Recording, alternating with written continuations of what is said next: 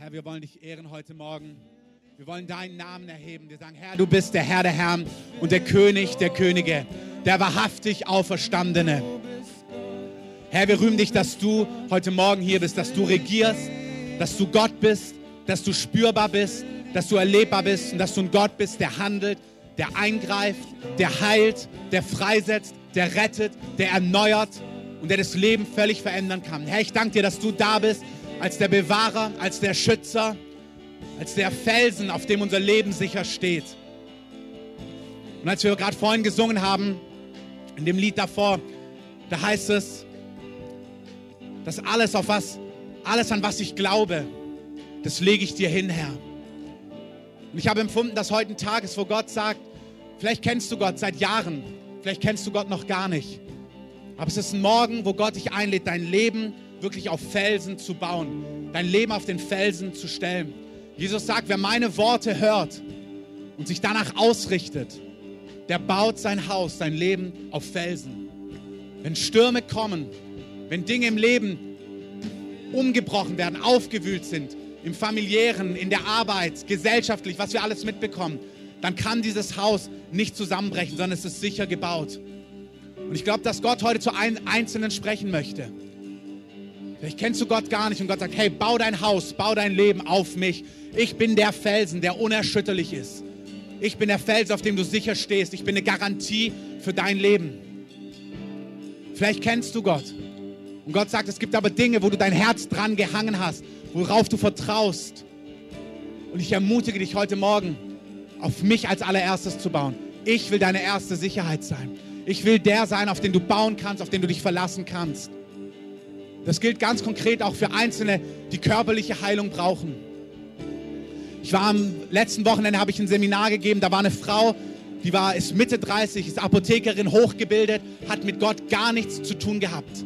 Letzten November haben sie ihr Krebs diagnostiziert, der Körper voller Metastasen, die Lungen voll, die Brust voll, im Kopf gestreut. Sie ist katholisch groß geworden, hat von Gott gehört, aber mit Gott nichts zu tun gehabt. Und sie lag in einem Hotelzimmer, wo sie mit ihrem Mann hingefahren ist, um diese Nachricht zu verkraften. Und sie hat gesagt, Gott, wenn es dich gibt, dann hilf mir jetzt. Und in dem Augenblick, wo sie das gesagt hat, ist eine Kraft durch sie durchgeströmt und die Schmerzen sind völlig verschwunden sie beim Arzt war, waren alle Tumore noch da. Und der Arzt hat sich gewundert, dass sie schmerzfrei ist. Und als sie, sie hat dann gehört von der Gemeinde, wo für Kranke gebetet wird, ist dorthin gefahren. Kinder haben für sie gebetet. Als sie zum Arzt zurückgekehrt sind, waren 90 Prozent aller Metastasen ihres Körpers völlig verschwunden. Und die Ärzte haben gesagt, es ist unmöglich, was da passiert ist. Und auch was Krankheit heute Morgen angeht, Ärzte sind wunderbar. Diese Frau, Apothekerin, glaubt an Medizin. Aber unser erster Glaube, auch bei dir, soll auf Gott, auf Jesus und seine Kraft und seine Wirksamkeit gerichtet sein. Jesus, der von den Toten auferstanden ist, der Tod und Teufel überwunden hat. Und ich möchte das heute Morgen beten. Lass uns die Augen schließen, einen Augenblick. Ich möchte sagen, dass deine erste Garantie, deine starke Burg, Jesus Christus ist, der von den Toten auferstanden ist. Er ist deine erste Hoffnung. Er ist der, auf den du vertrauen darfst in deiner Familie. Wenn du Arbeit brauchst, wenn Dinge sich verändern müssen, ruf den Namen des Herrn an und er wird handeln. Wenn du Lösungen brauchst in Finanzen, ruf zuallererst den Namen des Herrn an. Wenn du Heilung in deinem Körper brauchst, ruf den Namen des Herrn an und er wird es wohl machen. Wir sprechen Heilung aus heute Morgen über Körpern, über Organen, über Nieren, über Leber. Wir sprechen Heilung über Gallen, über Gallenblasen im Namen von Jesus. Du keine Kinder bekommen kannst, wir rufen heute Morgen auf, ruf den Namen des Herrn an. Er wird es wohl machen. Wir sagen, dass Unfruchtbarkeit weggenommen wird im Namen von Jesus. Der Herr heilt physische Herzen, dass dein Herz perfekt funktioniert im mächtigen, gewaltigen Namen von Jesus. Der Herr heilt Tumore, der Herr heilt Geschwüre, der, wo Gewächse im Kopf sind, auch wenn du das hörst, lass uns das auf die Aufnahme packen.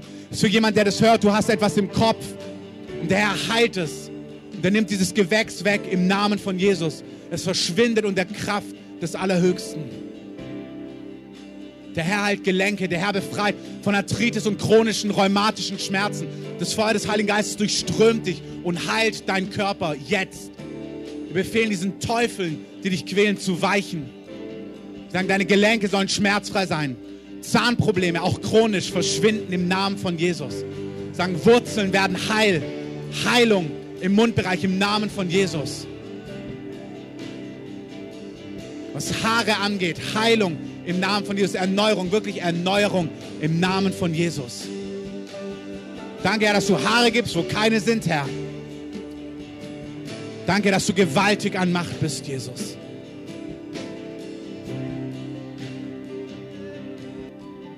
Herr, so danken wir dir für deine Worte heute Morgen.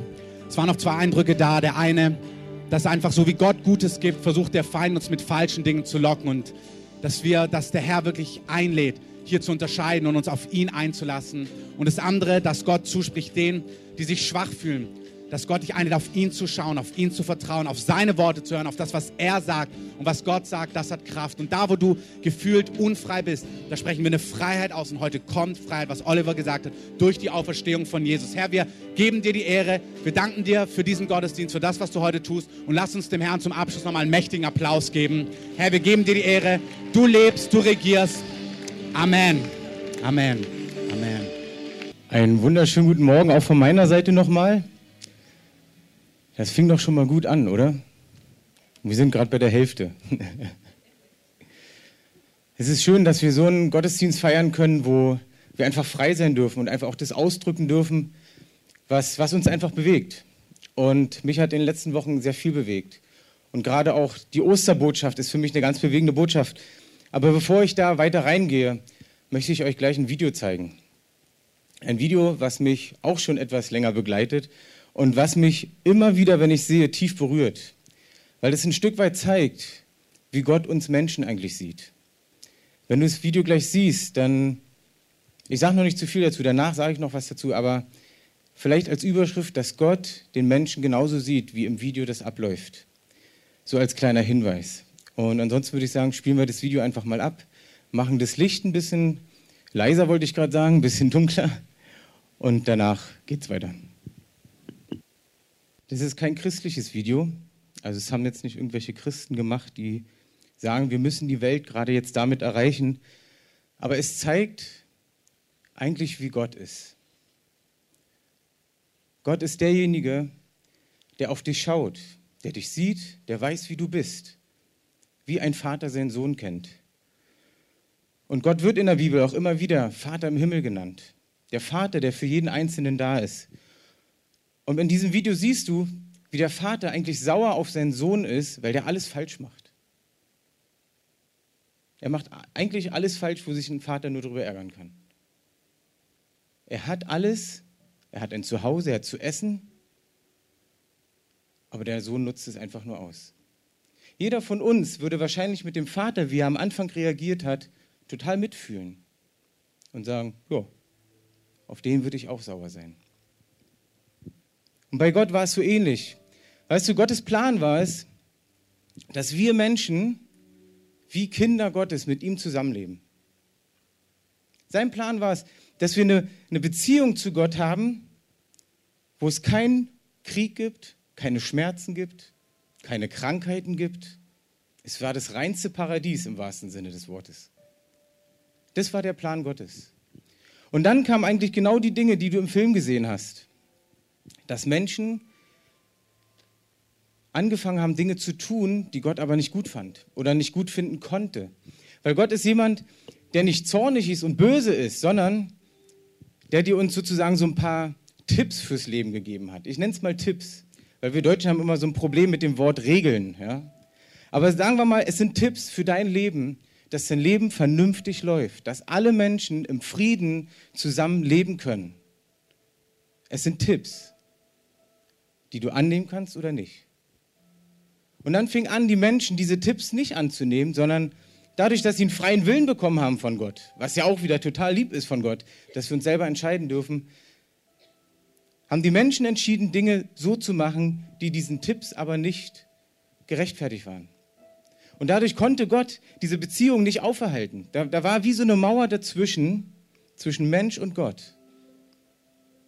Und ich nehme das gern so als Beispiel, weil ich selber im Osten aufgewachsen bin. Viele wissen das auch. Bei uns war auch eine Mauer in unserem Land. Zack, einmal durch. Und auch da war es so, dass Menschen zusammengehörten, dass eigentlich eine Beziehung geplant war. Ein Teil meiner Familie, Großonkel, Großtanten und so weiter, die haben in Westdeutschland gelebt und wir in Ostdeutschland. Und wir konnten nicht zueinander, wegen dieser Mauer. Und Ostern zeigt aber eigentlich genau dieses Bild, dass Gott sich gesagt hat, na Moment mal, ich liebe doch die Menschen so. Es muss doch einen Ausweg geben, dass wir wieder in eine Beziehung zusammenkommen können.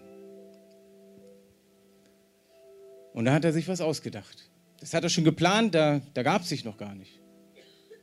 Aber er hat es geplant. Und zwar war das dann genau die Idee, dass Jesus auf die Erde kommt, als sein direkter Sohn. Also Gott kommt als Mensch auf die Erde. Und Jesus ist aufgewachsen wie wir Menschen. Er war in dem Moment Mensch, aber war direkt verbunden mit Gott, ganz direkt hat in seinem ganzen Leben nichts falsch gemacht. Kann man sich nicht vorstellen, aber es war so. Jesus hat nichts falsch gemacht. Er ist normal aufgewachsen wie wir auch, aber er war von Anfang an, wollte alles wissen, was, was das Wort Gottes sagt. Weil damals gab es schon, das Alte Testament gab es schon, das Neue gab es damals noch gar nicht. Das Alte Testament von der Bibel, das gab es und das hat er gelesen, gelesen, das hat er alles empfangen und später hat Gott ihm noch viel mehr Kraft gegeben und er hat nur gute Dinge getan. Er hat den Menschen gedient, er hat Menschen berührt, er hat Menschen geheilt, er hat sie frei gemacht von Depressionen, er hat sie frei gemacht von Ängsten, von allem. Und ich weiß, man kann sich das manchmal nicht vorstellen, dass sowas überhaupt möglich ist.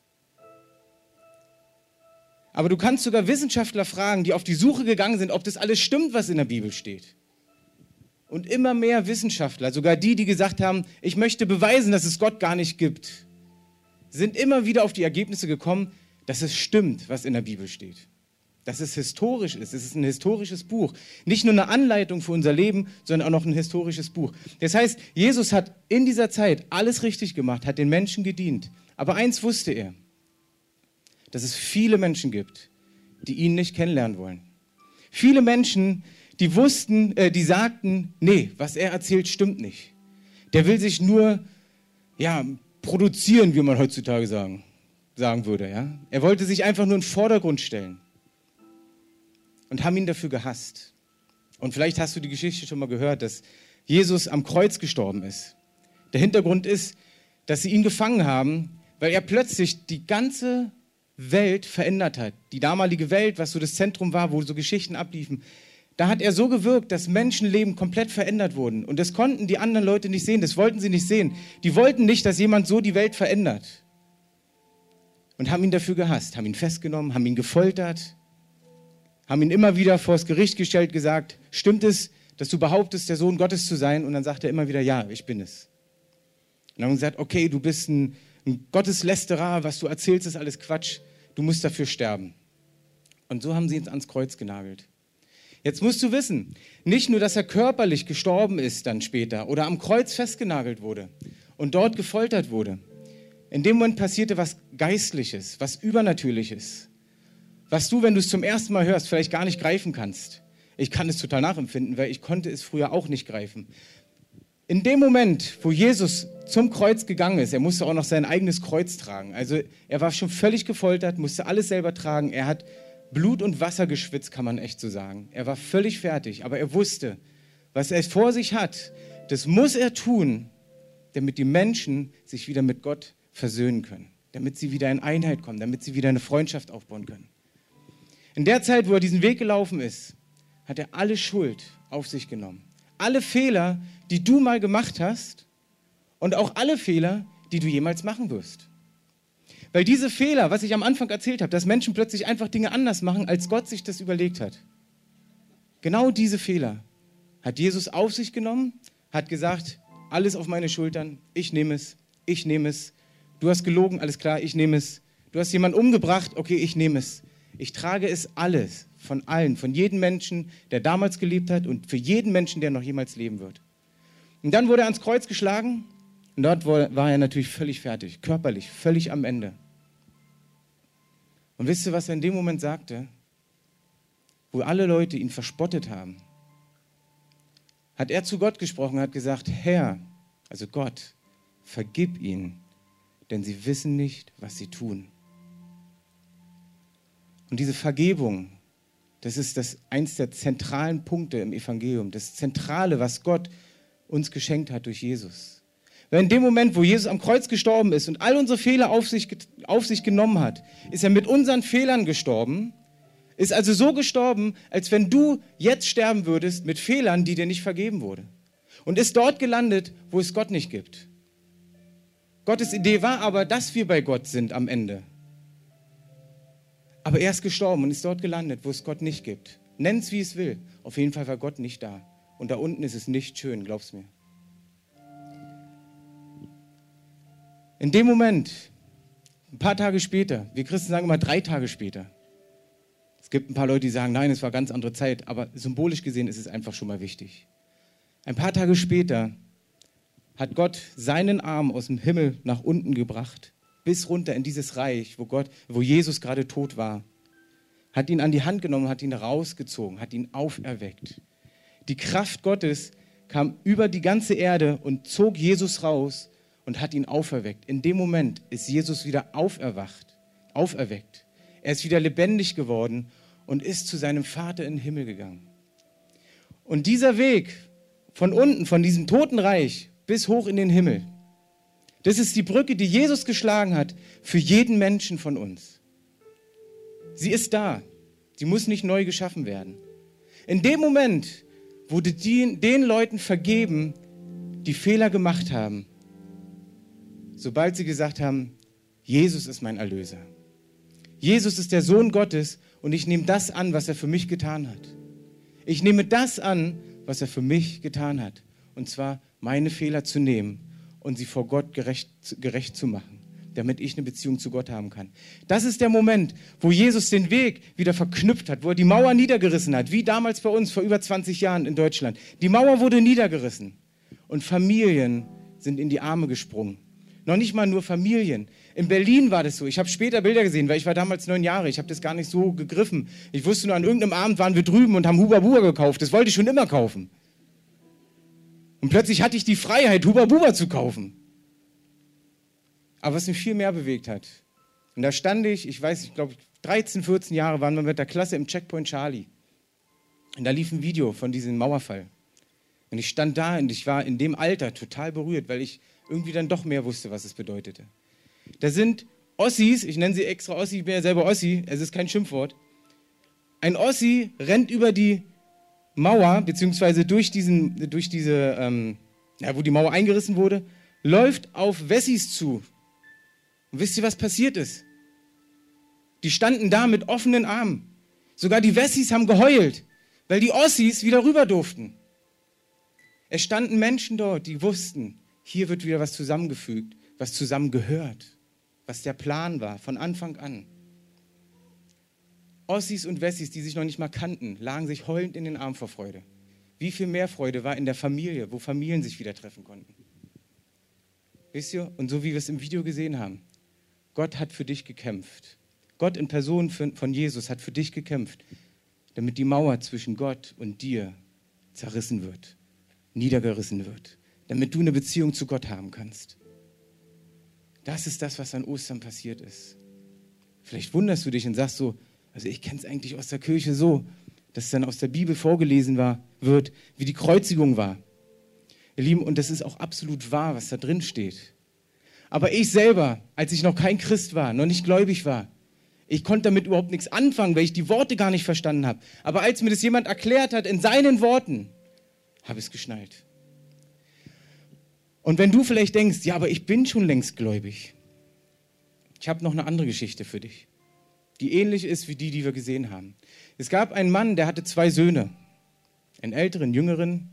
Und der Jüngere hat dann nach einer Weile gesagt, du Vater, ich will mein Geld haben, mein Erbe, zahl es mir aus. Normalerweise war es damals so, dass der Vater entscheidet, wann seine Söhne das Erbe bekommen. Und eigentlich ist es dann in der Zeit, wo der Vater alles nicht mehr halten konnte, weil er zu krank war oder zu alt war oder was auch immer, kurz vorm Tod war, dann hat er es übergeben. Der Vater gibt ihm aber einfach alles, was ihm gehört. Und dann zieht der Junge los. Er zieht los, gibt das Geld aus.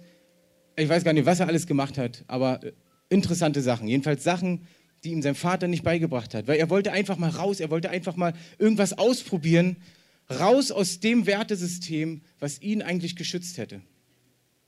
Und hat das Geld verprasst, ist in Bordelle gegangen, ist in, ach, weiß ich, extreme Partys oder sonst was gegangen. Nichts gegen Partys, ich gehe gern immer noch auf Partys.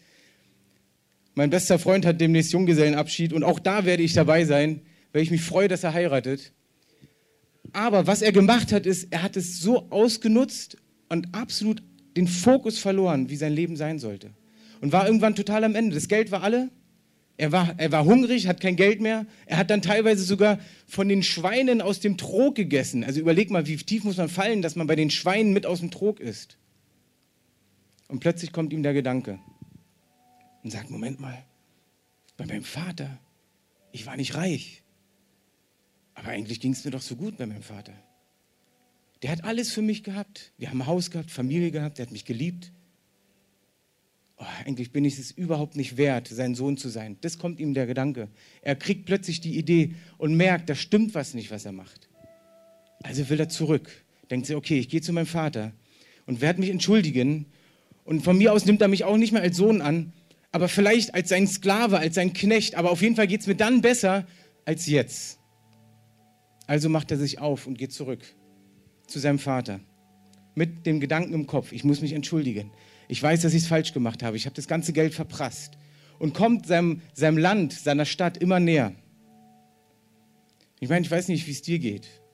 Wenn du daran denken würdest, dass dein Kind alles verprasst, was du ihm geschenkt hast. So ähnlich wie der Mann im Film. Ich würde denken, sag mal, hast du sie nicht alle? Ich habe dir so viel beigebracht. Warum nimmst du es nicht? Warum schützt du es nicht und machst es für gute Dinge? Der Sohn kommt zurück, hat seinen, seinen Spruch schon im Kopf, was er dem Vater sagt. Aber den Vater sieht er schon von ganz weit weg. Der kann auch gar nicht mit ihm reden. Von ganz weit weg. Der Vater sieht den Sohn von ganz weit und erkennt seinen Sohn. Was macht der Vater? Er freut sich. Er freut sich. Er rennt auf seinen Sohn zu wahrscheinlich auch mit Tränen in den Augen, umschließt ihn und sagt, mein Sohn, du bist wieder zurück. Der Sohn, ja, aber Vater, ich bin doch gar nicht, ich kann doch gar nicht mehr dein Sohn sein, was ich dir angetan habe. Und dann kannst du es lesen, es steht übrigens in der Bibel, diese Geschichte. Dann kannst du lesen, dass der Vater überhaupt nicht darauf reagiert. Der Sohn hat sich entschuldigt, aber der Vater sagt nicht, ach, alles okay oder ja, Sohn, also was du gemacht hast, war wirklich nicht okay. Nee, ist ihm völlig egal. Weißt du, was der Vater sagt? Der ruft seinen Knecht und sagt, hey, bringt ihm die beste Kleidung und schlachtet das beste Kalb, was wir haben. Wir wollen feiern, weil mein Sohn zurückgekommen ist. Mein geliebter Sohn. Jetzt denkst du dir, warte mal, der hat doch alles verprasst. Aber das ist die Liebe eines Vaters, der seinen Sohn wieder in den Arm nimmt, auch wenn er Fehler gemacht hat. Ihr Lieben, genauso liebt dich Gott. Und ich selber kenne es ja auch von früher. Ich habe nicht mit Gott gelebt. Und trotzdem, Gott stand da und hat Ausschau nach mir gehalten. Wann kommt er? Wann kommt er? Wann kommt Basti in meine Arme? Und dann gab es diesen Moment, ich habe es schon oft erzählt, es gab diesen Moment, wo ich das erlebt habe, wie Gott wirkt, wo meine Mutter geheilt wurde. Völlig abgedreht für mich damals. Und plötzlich wurde was in mein Herz gelegt. Und es war Liebe, die ich vorher nicht kannte. Dann gab es einen Moment, wo es genau darum geht, um diese Vaterliebe zu sprechen. Da hat jemand drüber gepredigt. Und ihr Lieben, da, genau, das ist der Punkt, den ich allen erzählen kann, die noch nicht an Gott glauben und allen erzählen kann, die an Gott glauben. In dem Moment, wo Gott zu mir gesprochen hat, gesagt hat, Basti, du musst vergeben können. Sag ich, ja, wie, was geht nicht? Sagt er, doch, vergib deinen Vätern. Meinen Vätern? Nee, meinen Vätern kann ich nicht vergeben. Da musst du wissen, mein leiblicher Vater hat sich getrennt, beziehungsweise meine Eltern haben sich getrennt, als ich vier Jahre alt war. Das heißt, ich kannte ihn nicht richtig. Dann kam ein neuer Ehemann von meiner Mutter, war da mein Stiefvater. Derzeit habe ich meinen leiblichen Vater gar nicht gesehen. Und mein Stiefvater, warum auch immer, er hatte irgendein Problem mit mir, ich weiß es nicht. Aber er hat mich immer geschlagen. Wenn ich Dinge falsch gemacht habe, mit Teppichklopfer, mit Solatschen, also es war, hat richtig ordentlich gezänkt. Richtig wehgetan. Und dann kannst du dir vorstellen, ich war damals sieben, acht, neun, zehn Jahre alt. Was das in einem kleinen Jungen macht. Und ich möchte jetzt kein Mitleid, sondern stell dir es mal vor, was es mit deinem Herzen machen würde. Was ich damals nicht wusste, ist, dass mein Herz daran kaputt gegangen ist. Als sich meine Mutter dann von ihm getrennt hat, war ich so elf Jahre alt, dann kam ich so in die Pubertät, interessante Zeit. Und plötzlich merkte ich, wo, wo es darum geht, Mann und Frau gehören ja irgendwie zusammen, könnte ja interessant werden, habe ich gemerkt, dass ich mit Beziehungen gar nicht richtig umgehen konnte. Und wenn dann mal jemand gefragt hat, Basti, sag mal, möchtest du heiraten und Kinder haben, sage ich, um Gottes Willen, auf gar keinen Fall. Ich will heiraten nicht, nee, Kinder und erst recht nicht. Aber weißt du, was das Verrückte war? Wenn Freunde mit Kindern kamen, es hat eine Sekunde gedauert, ich habe mit den Kindern gespielt. Und ich weiß gar nicht warum, die kamen auch immer so auf mich zugerannt. Es war wie so, es gehörte zusammen. Also waren nicht meine Kinder, aber so, dass man, dass ich mit Kindern spiele. Aber länger als zwei Stunden und dann war vorbei. Und dann kam dieser Moment eben, dass ich Gott gehört habe, der gesagt hat, vergib deinen Vätern. Dann sage ich, nee, ich kann es nicht. Ich wollte meinem Stiefvater das irgendwann alles zurückgeben. Ich wollte den Krankenhausreif schlagen. Am liebsten Intensivstation. Naja gut, töten wollte ich nicht. Das wusste ich irgendwie, dass es nicht gut ist. Aber ich wollte ihn richtig platt machen. Wer würde das verstehen? Oh, danke. In dem Moment, wo Gott es zu mir gesagt hat, habe ich gesagt, ich kann es nicht. Und dann sagt er, weißt du warum? Und dann sage ich, nee, aber wahrscheinlich sagst du es mir gleich. Ja, weil du Angst hast, so zu werden wie deine Väter. Hm, das habe ich in den ganzen Jahren nicht gewusst. Ich war 22 Jahre alt. Ich habe es nicht geschnallt. Mir ging es gut. Ich hatte viele Freunde. Wirklich viele Freunde. Mit Geld, gut, das war in dem Moment so ein bisschen, aber Geld ist ja nicht die Welt. Andere behaupten es, aber für mich war Geld nicht die Welt. Ich dachte, mir geht es richtig gut. Aber in dem Moment, wo Gott zu mir gesprochen hat, gesagt hat, vergib deinen Vater, den Vätern, dann wird es alles verändern. Ich gesagt, okay, ich kann es nicht. Und Gott sagt, ich helfe dir dabei. Sag ich, okay, dann hilf mir jetzt dabei. In dem Moment habe ich ausgesprochen, Herr, hilf mir, dass ich meinen Vätern vergebe. Ich möchte ihnen vergeben für alles, was sie mir angetan haben, damit ich frei bin. Als ich wieder sozusagen, das war wie so ein, wie so ein Traum war das fast. Ich bin aufgewacht und in dem Moment wusste ich, ey, ich will Familie. Ich will eine Frau. Ich will Kinder. Ich möchte eine Familie bauen. Ihr seht ja, es funkelt. Äh, ich bin verheiratet, habe zwei Kinder, zwei wunderbare Töchter. Hey, ihr Lieben, wenn ich jetzt, wenn, sie, wenn ich nach Hause komme und sehe, wie meine Töchter ausrasten, weil Papa nach Hause kommt, stell dir mal vor, ich hätte es verpasst, diese Familie zu bauen. Wenn ich dran denke, treibt es mir fast die Tränen in die Augen, zu sehen, diese Liebe zwischen Vater und Kind. Das möchte ich niemals missen, aber es wäre niemals gekommen, hätte Gott mir das nicht gezeigt. Es ist Kraft in diesen Dingen. Es ist Kraft in Vergebung. Und du denkst vielleicht, ich kann das nicht. Und dann muss ich dir sogar zustimmen. Du wirst es auch nicht können. Du schaffst es aus eigener Kraft nicht. Du schaffst es nicht. Aber da kommt genau die Kraft Gottes, die dir dabei hilft, wenn du ihn fragst und ihn bittest, dass er dir dabei helfen soll. Dann kommt er, stellt sich dazu, spricht zu dir, macht dein Herz völlig frei davon. Und du wirst sehen, wie sich Dinge verändern werden, wo Ängste von dir weichen.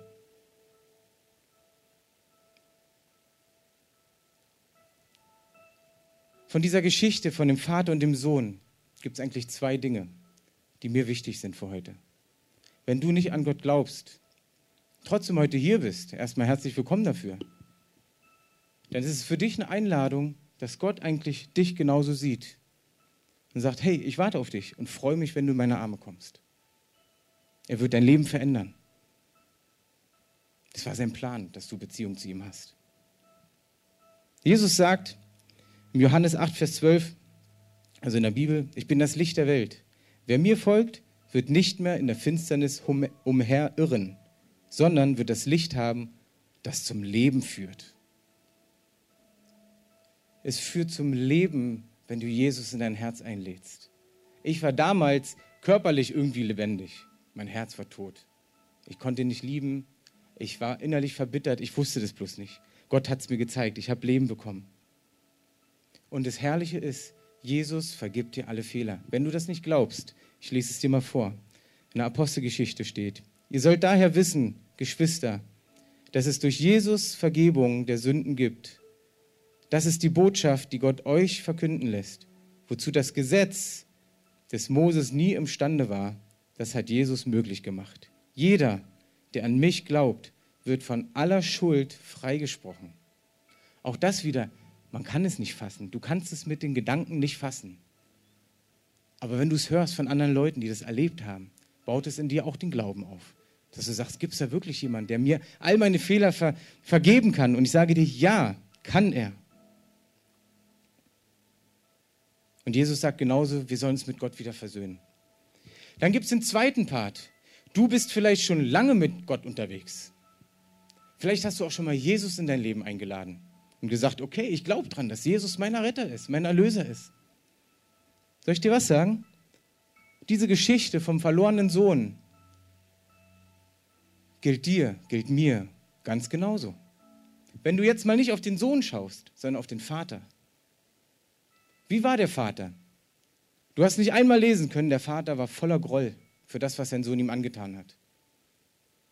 Sogar als er ihn gesehen hat und wusste, was er getan hat, war er nicht voller Groll, sondern sein Herz war schon gefüllt mit Vergebung. Das heißt, egal was auf dich zukommt, sollst dich motivieren, schon zu vergeben, ohne dass sich jemand entschuldigt. Boah, das ist krass. Und ich weiß, dass es ein Prozess ist. Frag meine Frau.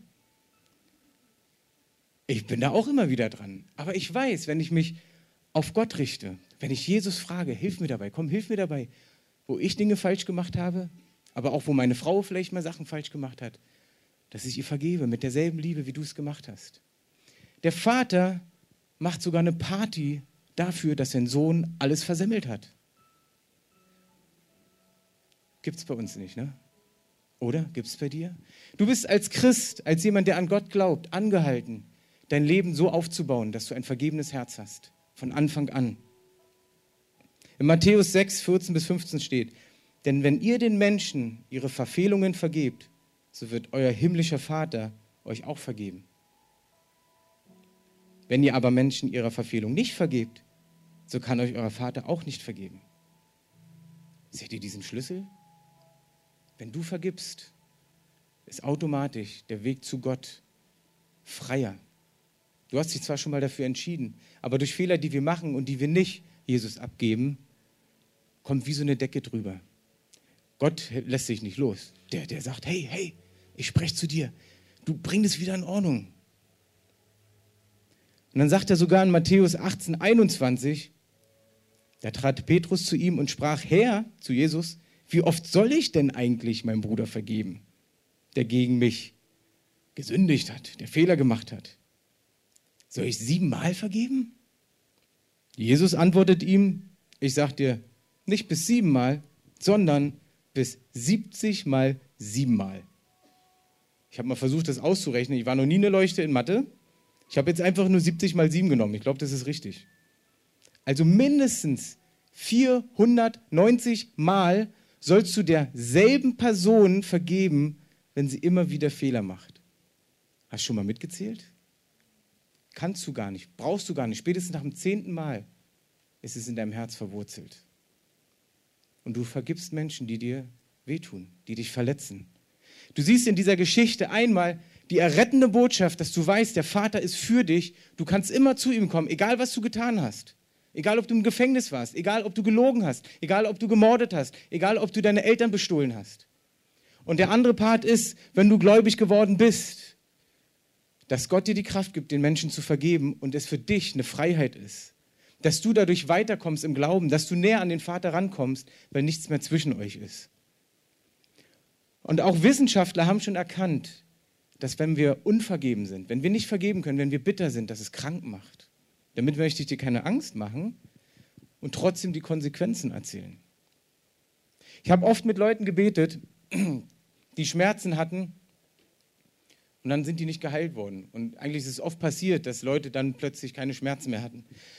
Und dann habe ich gesagt, na komm, dann lass mich noch für dich, äh, lass sie, äh, einfach, ich, ich segne dich nochmal, okay? Ja, alles klar. Dann bete ich für die Person. Plötzlich schießt es mir in den Kopf. Dann sagst du, sag mal, kann es sein, dass du zum Beispiel mit einer anderen Person, dass du mit der so im Clinch bist, dass du der nicht vergeben kannst? Ja, ja, also, ja, ja. Und dann ging es sofort los. Dann wusste ich, boah, genau das war der Punkt. Dann habe ich der Person erklärt, was es bedeutet, mit Gott zu leben und was es bedeutet, Menschen zu vergeben. Dann hat die Person es verstanden. Dann hat gesagt, sag mal, möchtest du der anderen Person vergeben? Ja, möchte ich, ja, möchte ich.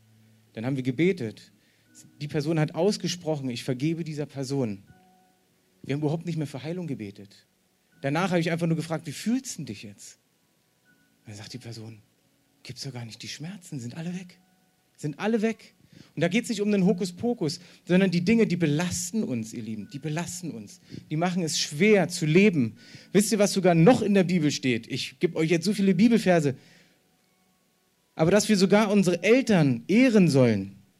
Im Epheser 6, Vers 2 steht, ihr Kinder seid gehorsam euren Eltern. Das ist schon mal gut. Ich hoffe, meine Töchter haben es jetzt auch gehört. Denn das ist Recht. Du sollst deinem Vater und deine Mutter ehren. Das ist das erste Gebot mit einer Verheißung. Und die Verheißung ist, damit es dir gut geht und du lange lebst auf Erden.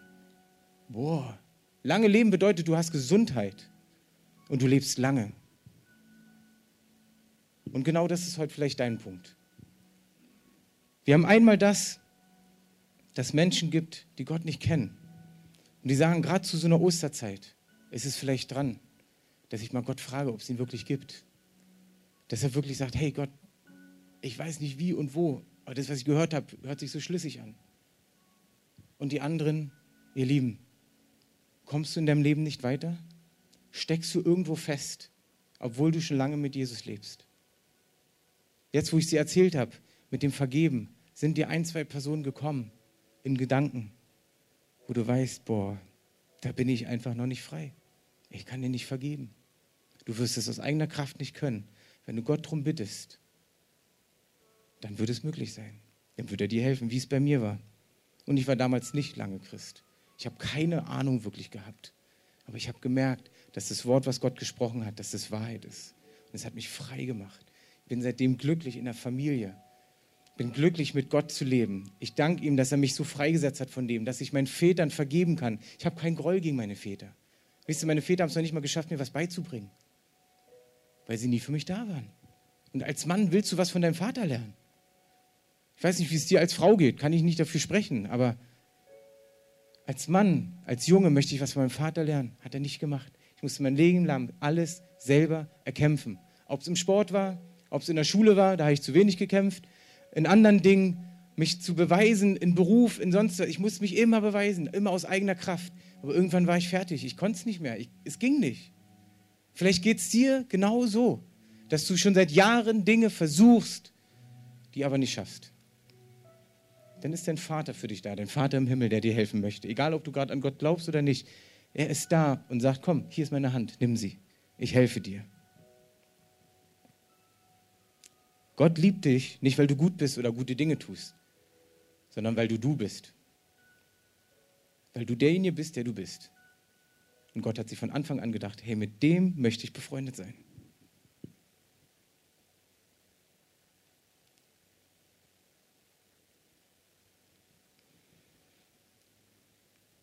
Vielleicht lasst uns doch mal zusammen aufstehen kurz. Ich habe so das Empfinden, dass ich vor euch mal beten soll dass es gerade dran ist. Du kannst völlig frei sein, wenn du das Gefühl hast, nee, oh nee, ich möchte jetzt lieber nicht. Darfst du auch gern sitzen, aber vielleicht was du machst, dass du mal deine Augen zumachst.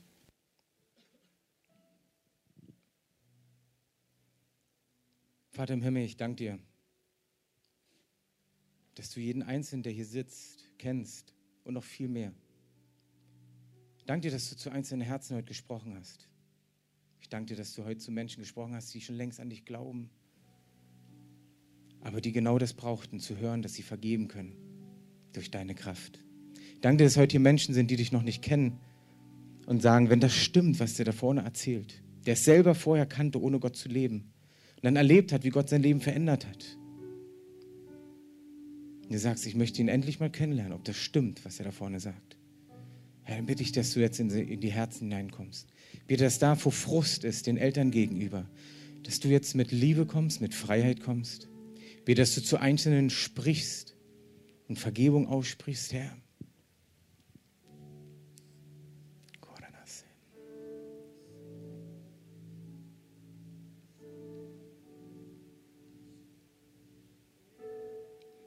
Und ich möchte dich jetzt mal ganz direkt fragen.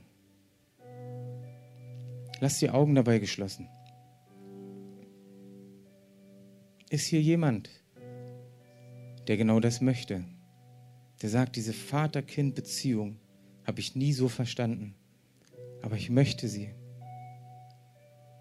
Weil das ist der Punkt, den Jesus im Prinzip nach seinem Kreuzigungstod und seiner Auferstehung eigentlich jeden Einzelnen fragt.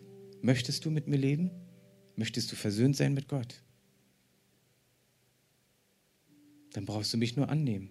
In der Bibel steht, wer es bekennt, mit dem Mund ausspricht, dass Jesus der Erretter ist, dann wird er errettet aus diesem finsteren Tal, aus dieser Finsterkeit, wo du vielleicht drin steckst und nicht rauskommst.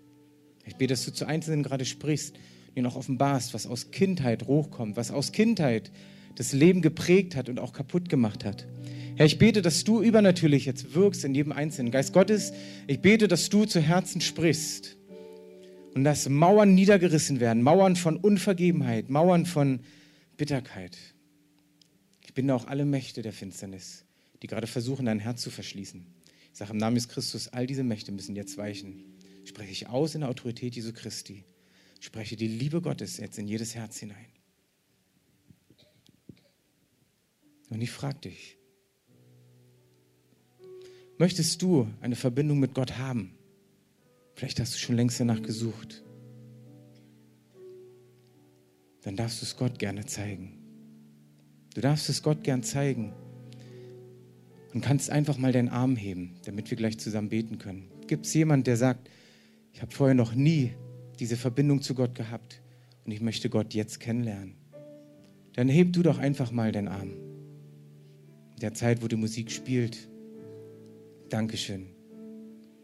Ist da noch jemand, der sagt, das ist genau das, was ich brauche, wo ich Vergebung brauche, wo ich wieder Verbindung brauche zu Gott?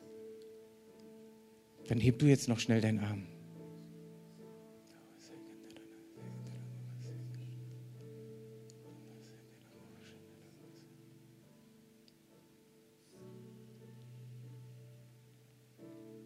Okay, danke. Lasst uns vielleicht einfach zusammen beten. Es ist ein Gebet, was ganz einfach ist, was ich euch gerne vorspreche, sodass ihr es alles zusammen, alle zusammen nachsprechen können. Wenn du dich vielleicht gerade nicht getraut hast, deinen Arm zu heben und du sagst, ja, eigentlich möchte ich auch, sprech dieses Gebet einfach mal mit. Vater im Himmel, ich stehe vor dir und habe erkannt, dass du mein liebender Vater bist. Ich habe erkannt, dass ich von dir getrennt war, weil ich Dinge getan habe, die dir nicht gefallen. Und ich habe erkannt, dass du mir einen Weg bereitet hast, dass ich, obwohl ich Fehler habe, zu dir kommen kann, indem ich Jesus annehme als mein Retter, als mein Erlöser. Und Jesus, dich lade ich jetzt ein in mein Herz, in mein Leben. Vergib mir meine Schuld. Ich nehme dich jetzt an und danke dir, dass du mich jetzt durchs Leben leiten wirst. In Jesu Namen. Amen. Amen.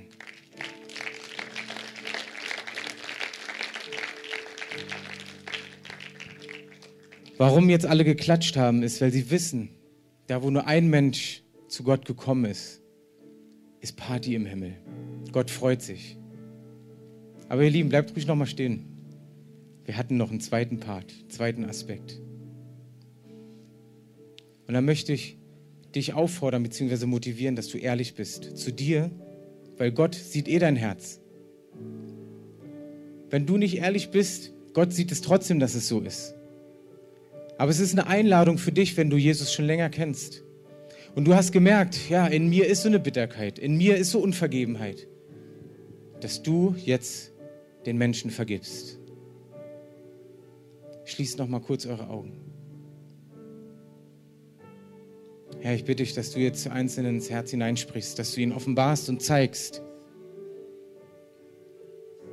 wo Einzelne unvergeben sind, wo sie Menschen nicht vergeben konnten bitte, dass du jetzt durch den Geist Gottes zu Einzelnen sprichst. Und auch da möchte ich dich fragen, mit geschlossenen Augen, gibt es da ein, zwei Leute, die sagen, ja, mich betrifft es.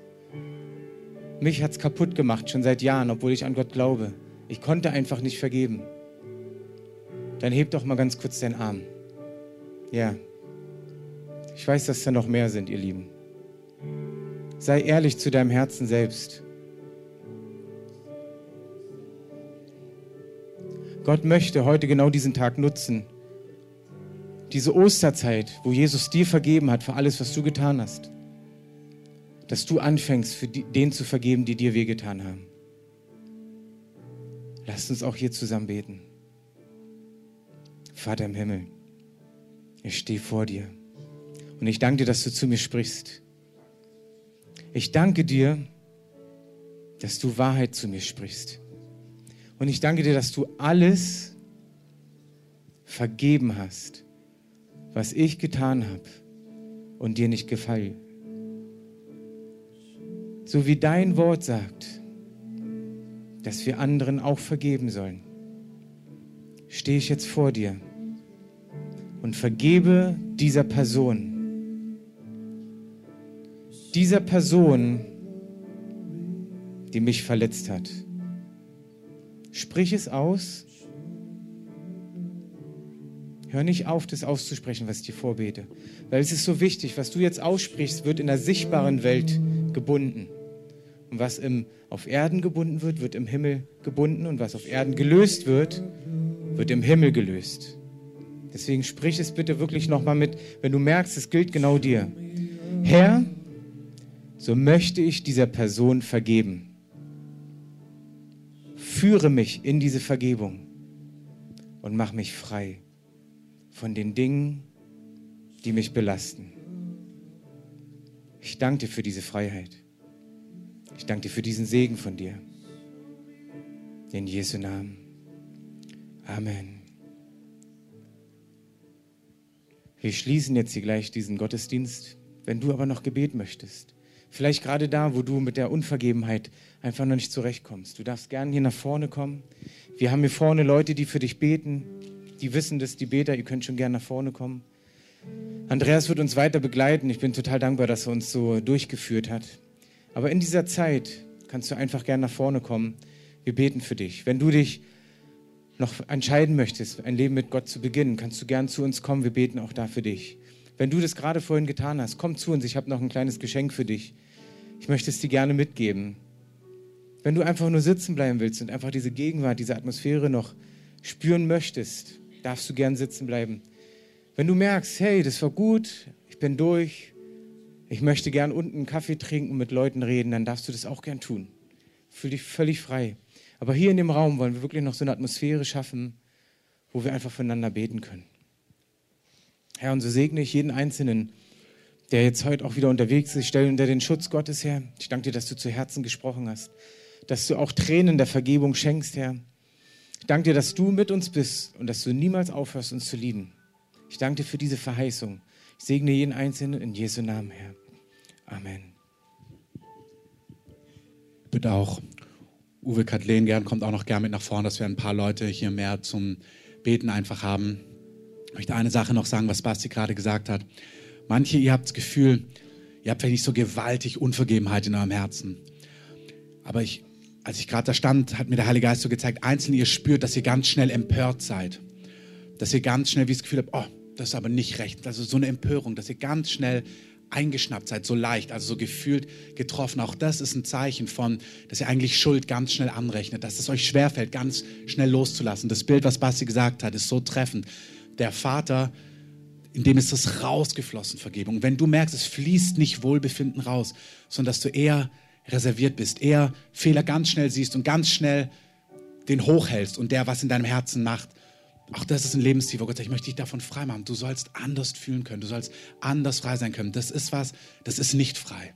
Und der Herr hat da was anderes. Und das Gewaltige, was wir heute gehört haben, ist fantastisch. Und du merkst, ja, das Gewaltige bin ich nicht. Vielleicht bist du das Subtilere. Aber der sagt, ich möchte, dass du Freiheit erlebst, weil dein Vater ist auch nicht subtil eingeschnappt oder hält dir was vor, sondern es fließt aus ihm, wie Basti es gesagt hat. Deswegen, ich lade euch ein, kommt nach vorne, regelt das dort, im, dort wo ihr sitzt und habt eine starke Woche mit Gott. Amen.